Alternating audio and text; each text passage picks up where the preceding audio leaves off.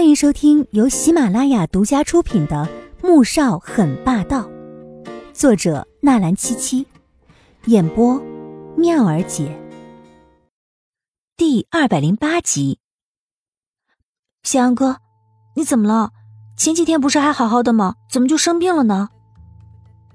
他放下药，跑到吧台倒了杯温水，递给了白玉阳，又拿出药配了几颗，放在了桌子上。你吃晚饭了吗？药最好吃了饭半小时后再吞下去，这样不伤胃。白玉阳看着他一边低头配药，一边细心的问着他，眼底闪过了一道愧疚之色，但想到那个人，还是狠下心来。喝了一点稀饭了，没胃口，什么也吃不下。啊，那你先吃药，然后睡一觉。季如锦把药放到他的掌心里，吃完药，季如锦准备回去了。可是白玉阳却叫住了他：“小倾城，你能不能在这里陪陪我？你小杨哥一生病就格外脆弱，想找母爱。”白玉阳朝他露出一个无辜又可怜的笑，虽然这句话听起来有点怪，却戳中了季如锦的软肋。尤其对于一个也是从小没有父母被扔到福利院的孤儿，他太清楚一个人在脆弱的时候是多么渴望有亲人能陪在身边了。你去休息，我不走。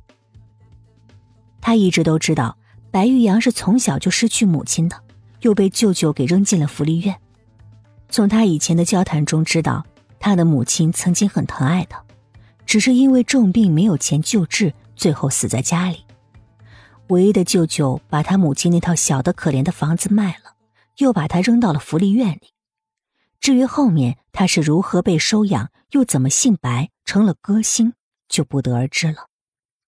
到了半夜，白玉阳睡了一觉起来，走到窗边看了一眼窗外，换上衣服走了出去，就看到季如锦坐在沙发上已经睡了。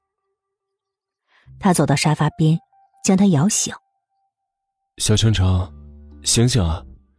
季如锦立刻睁开眼坐起来：“几点了？”快十二点了，我送你回去。白玉阳说着，直起身子往门口走。季如锦听说快十二点了，顿时吓了一跳，心道：这下惨了，穆萧寒回去还不一定要怎么发脾气呢。也不敢再磨蹭，立刻站起来，快步跟出去。白玉阳走到门口，突然停住了。你先下楼下等我吧，我忘记拿钱包了。说着，转身回了卧室。季如锦没多想，打开门走出去。只是他怎么也没想到，一阵闪光灯朝他猛地拍起来，十几个人蜂拥而至，举着话筒将他的路堵得水泄不通。穆少夫人，请问你为什么这么晚从白玉阳的房间里出来呀？穆少夫人，你们是不是有私情啊？您是劈腿了吗？是不是穆总满足不了你，所以寂寞空虚，便搭上了白玉阳啊？您是劈腿了吗？穆少夫人。我听说您和白玉阳多年前就认识，是不是恋人啊？为什么你现在又嫁给了穆总？是因为穆家的财产和权利吗？现在你又和白玉阳旧情复燃，是因为穆总在生理上无法满足你吗？才导致你红杏出墙的吗？一个个尖锐又刻薄的问题，像石头一样砸向了季如锦，吓得他不知所措。他和白玉阳什么都没有发生，为什么会传出这些难听的话呢？而就在这时候。白玉阳从里面出来了，看到眼前这一幕，目光微冷，将季如锦护在怀里。你们这是干什么呀？白玉阳，你和穆少夫人做出这种事情，你对得起穆总吗？是啊，白玉阳，发生这样的事情，你打算怎么向支持你的歌迷交代啊？是穆少夫人主动勾引你在先的吗？白玉阳紧抿着唇，神色越来越冷，手中的拳头捏得咯咯作响。滚，都给我滚！记者先是被吓了一跳，随即又继续抛出一个一个辛辣的问题。白玉阳，听说你和穆少夫人曾经恋爱过，这是真的吗？你们这次旧情复燃是打算结婚的吗？听说穆总残废不能人道，穆少夫人急于生下一个孩子巩固在穆家的地位，所以找上了你这昔日的情人，对不对啊？季如锦气得浑身发抖，想要推开白玉阳辩解。可是却被他紧紧的抱住，什么话都说不出来。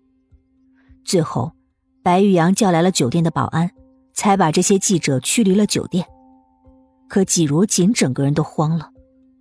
唉，倾城，对不起。白玉阳站在那儿，神情很愧疚，声音隐隐的含了一丝怒意。季如锦摇了摇头，心神不宁，却还是强扯出一抹笑，安抚着白玉阳：“小杨哥，没关系的，清者自清。我们本来就只是好朋友，只要穆夏寒相信我就可以了。”本集播讲完毕，记得订阅哦，么么哒。